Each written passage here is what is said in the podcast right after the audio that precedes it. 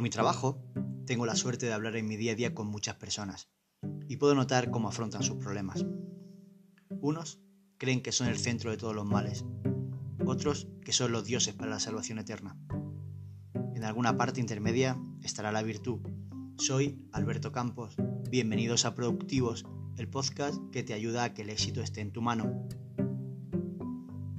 En nuestra vida pasamos por momentos buenos y malos pero cada uno de nosotros los enfrentamos de distinta manera. Algo dentro de nosotros, en cada uno de esos momentos, en el éxito, en una encrucijada, en un problema, a unos nos arrastra a los infiernos y a otros nos invita a superarlos. Sabéis que soy amigo de los ejemplos y de las fábulas, ya que estoy convencido que nos ayudan a explicarlo todo mucho más fácil. Hoy utilizaremos la fábula del burro y el pozo, de autor desconocido. La podéis encontrar en internet. Fábula del burro y el pozo. Un día, el burro de un campesino cayó en un pozo. El animal, asustado, rebuznó fuertemente durante horas mientras el campesino trataba de averiguar qué podía hacer. Finalmente, el campesino pensó que el animal era ya demasiado mayor para darle un servicio útil, y además, el pozo estaba seco y necesitaba ser tapado de todas formas, por lo que realmente no valía la pena sacar al burro. Entonces reunió una serie de vecinos para que le ayudaran, todos cogieron las palas y empezaron a echar tierra para cubrir el pozo con el burro dentro. El burro, en el fondo del hoyo, empezó a darse cuenta de lo que estaba pasando.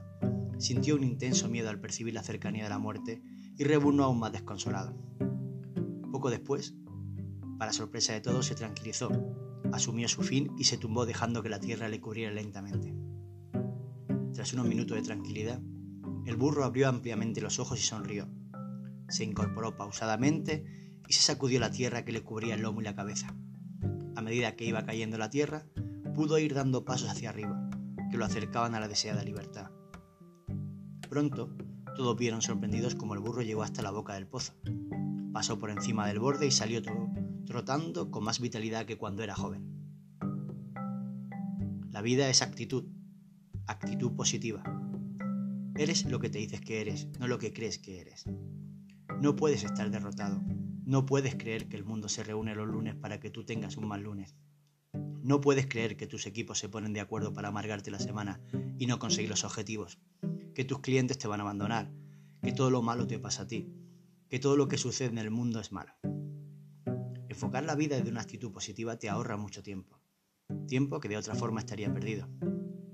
Una actitud positiva ayuda a tu mente a ver soluciones, a analizar los problemas desde el prisma de la solución no desde el prisma de recrearte en ellos.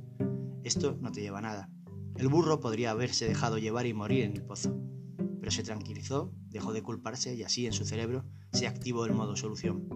La queja no te lleva a ninguna solución, solo te arrastra la frustración.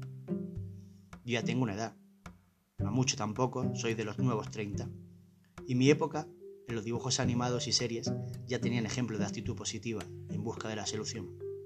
Recordáis el equipo A, Pipi Garzas Largas, MacGyver, etc.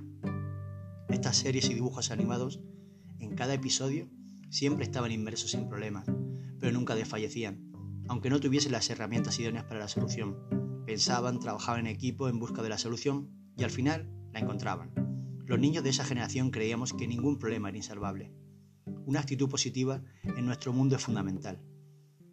Nos enfrentamos a problemas diarios, a éxitos, a malentendidos, a opiniones, a demasiadas comparativas, likes, me gusta, redes sociales, presupuestos, hijos, jefes, estudios. Y la realidad es que necesitamos avanzar, necesitamos disfrutar. La vida es maravillosa para no vivirla. Afrontar nuestro día a día con una gran actitud es clave para poder disfrutarlo.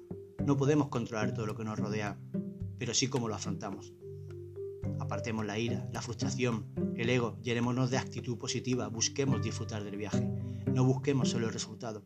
El resultado será efímero si no valoramos nuestro viaje. Conseguir algo conlleva un viaje largo y necesitamos disfrutar de él. Una actitud positiva para enfrentarse a la vida te ayuda a disfrutar de ella desde el principio. Te ayuda a valorar los pequeños detalles, te ayuda a dejar de sobrevivir y empezar a supervivir. Cada día es un regalo, por eso se le llama presente. Enfócalo con ilusión, con actitud positiva, estoy donde quiero estar y hago lo que quiero hacer. Tener una actitud positiva te ayuda a ver lo que te rodea al detalle, a apreciar las pequeñas cosas, te ayuda a dejar de enfrentarte a la vida y pensar en superarla y comienzas a vivir. Notas como el café huele mucho mejor, como la sonrisa de tu mujer es más bonita aún, que tu jefe grita menos, que tu equipo funciona mejor, que los clientes te llegan, que la vida te sonríe. Una actitud positiva te ayuda a disfrutar la vida al máximo. Y puede que no tengamos dos oportunidades, quizás solo tengamos una, pero bueno, eso sería para otro podcast. Sonríe la vida, sonríete a ti, vive el presente. Gracias por escuchar un nuevo programa de Productivos. Síguenos en Instagram, Productivos by Alberto Campos. También estamos en Google Podcast. Que el éxito te acompañe.